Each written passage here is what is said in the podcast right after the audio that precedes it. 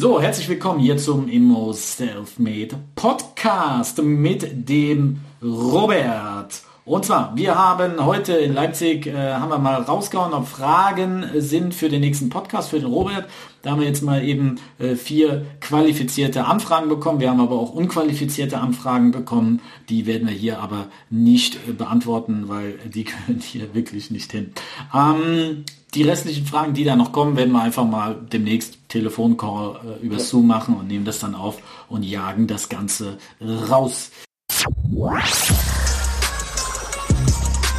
Welcome to another episode of IMO Self Made Podcast, giving you non-stop gems on all things real estate, investing, and the mindset to stand out from the rest of the competition. Real talk for the makers, no bullshit. So, Robert, erstmal herzlich willkommen natürlich für die Leute, die die Folge jetzt anhören.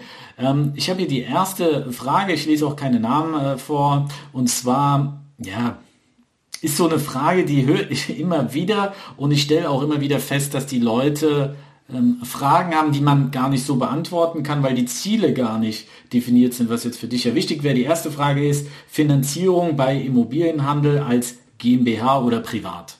So. Jetzt fängt ja wahrscheinlich, der Robert hat mich gelehrt oder hat mir immer gesagt, ja, was ist denn dein Ziel, wenn eine Frage äh, kommt? Wie, wie beantwortest du jetzt sowas? Finanzierung Immobilienhandel als GmbH oder privat? Ja gut, äh, finanzieren kannst natürlich ähm, Objekte sowohl über die GmbH als auch privat. Wenn wir jetzt mal so die unterschiedlichen Levels uns anschauen und du sagst mir immer, es sind ja viele Anfänger und Einsteiger. Ähm, ich bin ja hier jetzt nicht der Maßstab als, als wahrscheinlich ältester im, ich weiß gar nicht, wie das heißt hier, Raum oder im Podcast. Ähm, wenn man jetzt neu anfängt, dann hat man ja mit seiner GmbH, die man neu gegründet hat, keinen Trackrekord, man hat keine Bilanzzahlen. Also eine Bank braucht immer belastbare Zahlen, um eine Bonitätberechnung und ein Rating erstellen zu können. Gerade wenn wir jetzt sagen Immobilienhandel, dann reden wir von gewerblicher Finanzierung und dann brauchen wir ein Rating. Und bei GmbHs ohne drei Jahren Trackrekord, drei Jahre Bilanzen, brauchen wir gar nicht anfangen. Da ist es dann ein Existenzgründer-Rating und wenn man kommt als Existenzgründer mit Immobilienhandel, kann man gleich direkt durchmarschieren. Da sagt einem der Banker nicht einmal, man soll Platz nehmen, sondern er sagt, er hat keine Zeit. Ähm, die Sekretärin zeigt dann den Ausgang durch die Hintertür. Und sagt höchstens, gehen Sie zur Sparkasse, aber nicht bei uns. Und die Sparkasse wird dann vermutlich das Gleiche sagen. Das heißt also, diese Frage GmbH oder privat für einen Einsteiger stellt sich so nicht, wird es eh immer privat sein. Wenn auf die GmbH kann man natürlich auch finanzieren, aber dann ist es immer eine Finanzierung auf eine GmbH, auf die man nichts abstellen kann. Das heißt, man braucht einen qualifizierten Dritten, auf den die Bank zugreifen kann. Hm? Die braucht immer wie so eine Maus den Speck, in den sie reinbeißen kann. Wo ist, wo ist der Speck? Ich mit meinen 120 Kilo, das ist immer für die Banken lustig, da haben die immer viel reinzubeißen. Das heißt, wenn ich Neugründer bin, die ersten drei Jahre, werde ich ohne eine private Haftung, private Bürgschaft, private Sicherheitenhinterlegung, whatever, ich muss privat für das Darlehen an die GmbH Gewehr bei Fuß stehen und notfalls bezahlen, ohne Wenn und Aber. Deswegen stellt sich die ersten drei Jahre die Frage so nicht, weil es sowieso darauf rausläuft, dass ich privat mithaften muss. Ich kann zwar auf die GmbH die Immobilien kaufen, ich verstehe schon Haftungsgründe, steuerliche Gründe, alles, alles verständlich. Ich bilanziere über die GmbH, kann da meine Verschiebungen machen, kann meine, kann meine 7c, 7g, 6c, 6b, was weiß ich was, Rücklagen bilden. Ähm, alles okay. Praktisch wird eine Bank nur sagen, Junge, du musst rechts unten mit unterschreiben. Und dann wird deine Bonität privat geprüft. Und wenn du privat genug, genug bist, für ein Darlehen zu bekommen, wirst du den Kredit kriegen. Wenn nicht, dann nicht. So. Jetzt haben wir den Fortgeschrittenen, der schon mal so drei bis fünf Jahre im Business ist. Da kommt es auf die Zahlen an und auf den Track Record.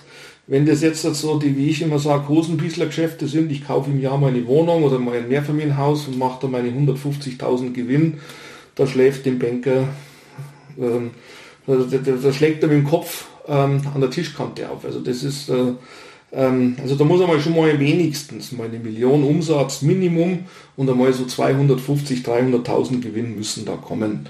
Und da müssen dann auch einmal 300.000, 400.000 Euro Haftkapital in der GmbH sein. Nicht verwechseln mit den 25.000 Stammkapital, sondern man Gewinn wird thesauriert. Natürlich predigen die ganzen Gurus, dass man die Gewinne immer entnehmen muss um es aus der Haftung zu nehmen, aber ihr müsst euch das so vorstellen, das ist immer ein diametral entgegengesetztes Interesse. Ihr habt das Interesse, möglichst wenig Gewinn auszuweisen, wenig Steuer. Ihr habt das Interesse, möglichst wenig Geld in der GmbH zu haben, alles rausnehmen, damit wenig Haftungsmasse ist.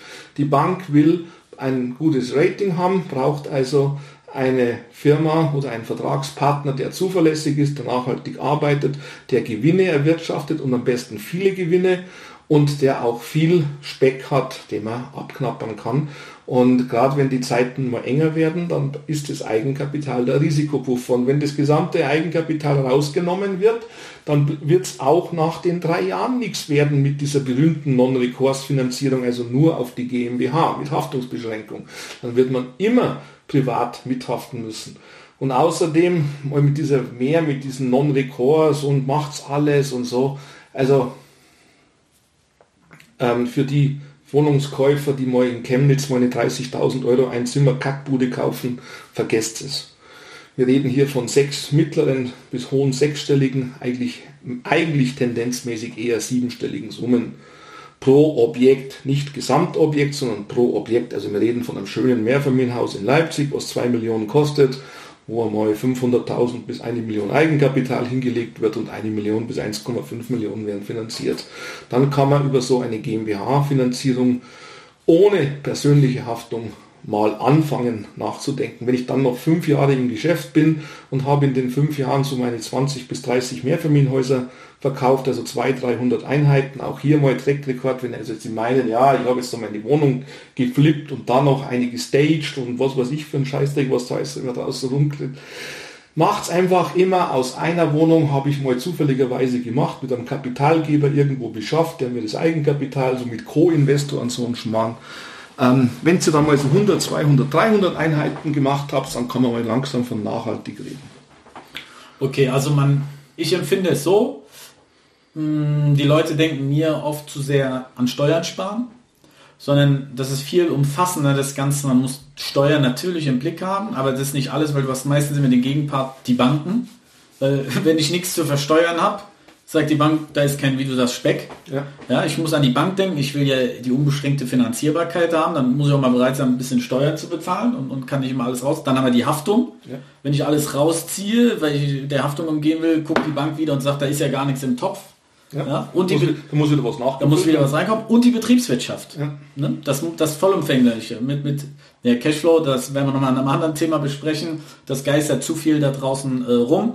Aber diese ganzen Punkte musst du ja vollumfänglich im Kopf haben und nicht nur Haftung. Ich weiß jetzt nicht, was die Intention des Fragestellers war. Ich finde es gut, dass er die Frage gestellt hat. Äh, vielen Dank auch dafür. Aber jeder hat ja eine Intention, wenn er was wissen will. Und ja, er muss ja eine Intention jetzt gehabt haben, der die Frage gestellt hat, warum GmbH oder privat? Hm? Ja gut, GmbH oder Privat hat natürlich hauptsächlich zwei Themen. GmbH hat den Steuervorteil über die Körperschaftssteuer und die Privat hast du ja die private Einkommensteuer mit dem Einkommensteuertarif. Bei der GmbH hast du die 15% plus Soli ähm, Körperschaftssteuer plus die Gewerbesteuer, 3,5% mal Hebesatz. Ähm, und im Privaten hast du halt deinen Spitzensteuersatz von 42% plus Soli, weil wir gehen mal davon aus, dass durch das normale, reguläre Dritteinkommen, was nicht aus Immobilien kommt, sondern aus nicht selbstständiger Tätigkeit, mal mindestens 50.000 Euro zu versteuerndes Einkommen. Also wenn man sich dann ein bisschen auskennt, weiß man mit diesen Vorsorgeaufwendungen, Werbungskosten, pauschale Sonderausgaben, bin ich etwa bei 60.000 brutto. So, das ist das, was man mal erwartet, was so das Mindesteinkommen ist für einen gewerblich Tätigen dass wir mal so eine Benchmark mal raushauen, von was die Bank eigentlich so erwartet. Jetzt ist es 50.000 Euro das erwartete Einkommen eines Nicht-Selbstständigen und diese Zahl jetzt mal zwei bis drei und dann hat man die Zahl, die man erwartet, wenn einer selbstständig tätig ist. Das heißt also so 150.000 Euro Gewinn ähm, wenn ich jetzt diese berühmten 15, 20 Prozent Marge nehme, bin ich etwa bei einer Million Umsatz. Ganz vereinfacht gesagt. Das ist so die, die Größenordnung, über die wir reden, ab da, wo ich in die gewerbliche Finanzierung gehen kann. Vorher ist alles immer privat ähm, verhaftet und ähm, die Frage GmbH oder privat, das heißt, es wird sich hier wahrscheinlich um einen Anfänger handeln, weil die länger dabei sind oder die Profis, die haben schon ihre Strukturen aufgebaut. Denn man, man, bei allen Steuersparen und bei allen Risikobegrenzungen man muss die Strukturkosten bedenken. Für jede GmbH brauche ich einen Steuerberater, ich brauche die Bilanzmeldung, ich brauche die laufende Buchhaltung, ich brauche die Steuererklärung, ich brauche den Bundesanzeiger, ich habe die IAK-Mitgliedschaft. Mach schnell eine Steuerprüfung. Einmal eine, eine Steuerprüfung. Also ich bin bei mindestens 3.000 bis 5.000 Euro je nach Steuerberater an Fixkosten pro Jahr nur für eine GmbH. Wenn ich dann noch mit Holding-Konstrukt anfange, dann bin ich schon mal bei 10.000 Euro, also das Doppelte. Dann vielleicht kommen dann welche noch mit GmbH und KKG, super schlau, weil dann die 24.500 Euro Gewerbesteuerfreibetrag gezogen werden. Also dann haben wir die nächste Konstruktion. Also äh, das kann man äh, aufs Unendliche äh, splitten. Man kann auch ein Objekt GmbHs machen. Für jedes Objekt mache ich eine neue GmbH. Äh, einige Bekannte von mir machen das so. Man redet da allerdings dann von Objekten im zwei- und dreistelligen Millionenbetrag. Ähm ja, also ich denke mal, wenn der Fragesteller Anfänger ist, dann ist es egal. Der Weg der GmbH ist sicherlich richtig, aber er wird die ersten zwei bis drei Jahre nicht um eine private Verhaftung, also private Bürgschaft, private Sicherheitenstellung nicht umhin kommen. Okay, dann haben wir die Frage mal beantwortet. Ähm, nächste Frage wäre, äh, aus welchen Arten Netzwerke kommen bei dir, Robert, die besten Off-Market-Angebote? Ja gut, man fragt dann normalerweise nicht den, wo die, den, den Pilzsammler, wo er die besten Pilze, die besten Trüffel findet. Bei mir ist es allerdings relativ einfach zu beantworten, ähm, weil das nicht kopierbar ist für die äh, Newcomer hier und für die Jungspunde. Äh, es ist tatsächlich meine Makler. Ich habe nicht viele Maklerkontakte. Da werden jetzt viele wundern, hier ist ein großes Netzwerk und Kontakt. 100 Makler, 100 Makler, regelmäßig Kaffee trinken. genau. äh, ja. Der Chris ist ja so ein, einer von den Nachwuchskräften, der ja mit seinem Podcast oder mit äh, äh, Social Media äh, mit hunderten von Leuten zu tun hat. Bei mir sind es ich habe dir ein paar Kaufverträge geschickt von mir, Chris, und ein paar Waren Verkaufsverträge. immer die gleichen, Das waren immer die gleichen Leute, es sind maximal fünf Leute, mit denen ich zusammenarbeite. aber mit denen hast du halt eine gute äh, Beziehung aufgebaut. Ja gut, äh, mit denen arbeite ich teilweise seit 20 oder 30 Jahren zusammen. Wir haben Geschäfte gemacht in ja, mindestens siebenstelliger Größenordnung mit jedem von denen. Die wissen, wer ich bin, die wissen, wie ich Geschäfte abwickle. Also sofortige Provisionszahlung, es wird gar nicht um die Provision diskutiert, es wird auch nicht über die Höhe der Provision gefeilscht. Selbst wenn ein Provisionsanspruch bei einem Makler habe ich mal Provision gezahlt, obwohl eigentlich gar kein Provisionsanspruch gewesen wäre. Ähm, hätte ich mich jetzt mit dem gestritten, na, dann hätte er mich wahrscheinlich aus seinem Kundenkreis gestrichen. Ich lese bei Facebook oder bei den Gruppen immer, ja, hier, wie kann ich den Makler da machen oder hier, oder der Makler hat nur unzureichende Unterlagen geliefert, ähm, kein Grundbuchauszug oder das, heute wieder, wie kann ich dann die Provision kürzen? Das ist alles Bullshit. Es gibt den Nachweismakler und den Vermittlungsmakler. Und der Nachweismakler hat seine volle Provision verdient in dem Moment, wo er sagt, der Nachweis der Möglichkeit des Abschlusses eines Vertrages. Wenn ich zum Chris sage, pass auf Chris, da hinten der Nachbar Max Meyer verkauft in der Straße sein Mehrfamilienhaus und der Chris kauft es, dann kriege ich 6% plus Mehrwertsteuerprovision. Nach alter Gesetzeslage, nach neuer dann 3%. Ähm, das ist der Nachweismakler. Und das, was viele immer meinen, dass der Makler da viel vermitteln muss oder so, das ist nicht so. Bei mir ist es auch so, ich ähm, mache nur mit Leuten Geschäften, die wiederum ich lange kenne, wo ich weiß, dass das kein Dampfgeplaudere ist, was da die erzählen. Eins müsst ihr euch merken, 99,9% von den Jungs, die draußen rumlaufen, das ist äh, Abschaum und Müll. Ähm,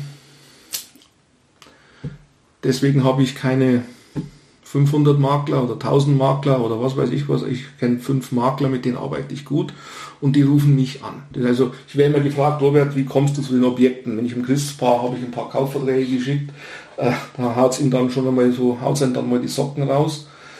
Der letzte Kauf, wo ich jetzt einen Fix und Flip gemacht habe, also nee, das ist dann, wie heißt das dann? Das ist dann Fix und Flip ohne Fix, also nur Flip, also Genau. rein raus, Rein zack, raus, bumm. ja, mal durch, durchkehren. Nee, nicht einmal das. Nur nicht mal, ja. Ich habe es nicht einmal angeschaut. Ich habe nur äh, meinen Hausmeister hingeschickt von einem Objekt von mir und der hat sich das Haus mal von außen angeschaut. Der Rest habe ich bei, bei Google Maps, die Zeit hatte ich nicht. Also ich, einer meiner bekannten Standmakler hat mich angerufen, ich war gerade beim Tanken, war relativ warm und dann hat er mich angerufen und hat mir erzählt, er hat ein Haus in Flöha, das ist bei Chemnitz, ist ja jetzt seit neuestem in aller Munde, so ringsrum um Chemnitz ob ich denn ein Haus kaufen möchte für die sechsfache Jahresmiete. Er hat mir den die Zustand des Gebäudes geschildert, die Mieterstruktur gesagt, nee, habe ich gesagt, ist mir zu teuer, ähm, machen wir vierfache. Gut, haben wir uns ein bisschen hin und her, während dem Tanken, während den 5 Minuten Telefonat, während den 5 Minuten Tanken war das die Kaufverhandlung, wir haben uns auf 5, ein bisschen was geeinigt. Er bekommt dafür anstatt 6% Provision, bekommt er von mir glatte 10.000, weil ich nicht runtergehandelt habe. Und ich habe ein Objekt, was vermietet war mit 14.000 Euro Istmiete, Sollmiete bei Vollvermietung, weil es ein bisschen Leerstand hatte, von etwas über 20.000, habe ich für 60.000 gekauft. Plus Maklerprovision habe ich ihm dann pauschal 10.000 gegeben und ähm, den üblichen Nebenkosten. So, dann habe ich mir überlegt, was machst du mit der, mit der Bude? Naja, ist mir mal wieder nichts Besseres eingefallen. Dann habe ich die Wohnung im Auktionshaus eingeliefert. Habe ich ja schon. Wohnung oder Haus? Mehrfamilienhaus. Mehrfamilien, okay. 8 WE. Und die haben es dann für 110.000 reingenommen, sind dann auf 120.000 hochgegangen. Ich habe für ein Dreivierteljahr die Miete kassiert von 1200 Euro. Ich habe das bar bezahlt, musste ja schnell gehen. Der Verkäufer stand kurz vor der Insolvenz. Und ähm, ja, habe für ein halbes Jahr die Miete kassiert, also 10.000 knapp und habe dann knapp, na gut, in den Provision fürs Auktionshaus 10.000, ja, dann waren das vielleicht irgendwie 40.000, 30.000 mit und 40.000 mit der Miete. Zack, boom, nebenbei. Aufwand zwei Telefonate. Ich habe das besichtigt gar nicht. Ich habe das den Hausmeister Abnahmeübergabe machen lassen. Ich bin einmal ins Auktionshaus gefahren zum Auktionsvertrag einliefern, den Rest haben wir per E-Mail gemacht. Und beim Notar saß ich eh in Dresden äh, beim Stammnotar, weil ich zwei andere Objekte gerade von dem Makler gekauft habe. Also Zeitaufwand vielleicht insgesamt 10 Stunden, 40.000 Euro. So. Sind 4.000 Euro. Ich sage ja immer, ich bin ja so ein Freund von 250 Euro die Stunde. Also habe ich das, glaube ich, ganz gut, ganz gut hingebracht. Also das heißt für dich Nonplusultra Makler. Wenn, was hältst du von denen, die fünf Stunden spazieren gehen und Flyer verteilen, in den, in den Briefkasten werfen? Also müssen die vorher bestellen, Ach, beschriften, gelben Dinger. Die, die gelben Dinger, dann Ja, gehen die ja. fünf Stunden spazieren, 250 Euro die Stunde. was, jetzt, der was, jetzt alle, was jetzt alle immer so in diesen Coaches machen. Also selbst meine Freundin hatte das in ihrem Büro äh, an der Tür kleben. Mhm. Ja, äh, ich kaufe äh, deine Immobilie von Pri Das ist ja Wahnsinn. Man wird hier zugeschüttet mit diesen Ja, ja, gelben ja. Dingern. Ja, so, jetzt inflationär. Jetzt, na gut, ich meine, es natürlich klar, wenn die alle auf die Coach, auf diese Coaching-Veranstaltungen, auf diese Fix- und Flip-Masteries oder wie das ganze Zeug da alles heißt, der Blödsinn. Und das willst du, willst du jetzt nicht machen? Oder willst du mal spazieren gehen, ein paar Flyer, Flyer reinwerfen? Thanks for tuning into IMO Self Made Podcast. Make sure to subscribe so you don't miss any future episodes. Leave a five star review and share this podcast to anyone that needs that kick of real estate motivation they need.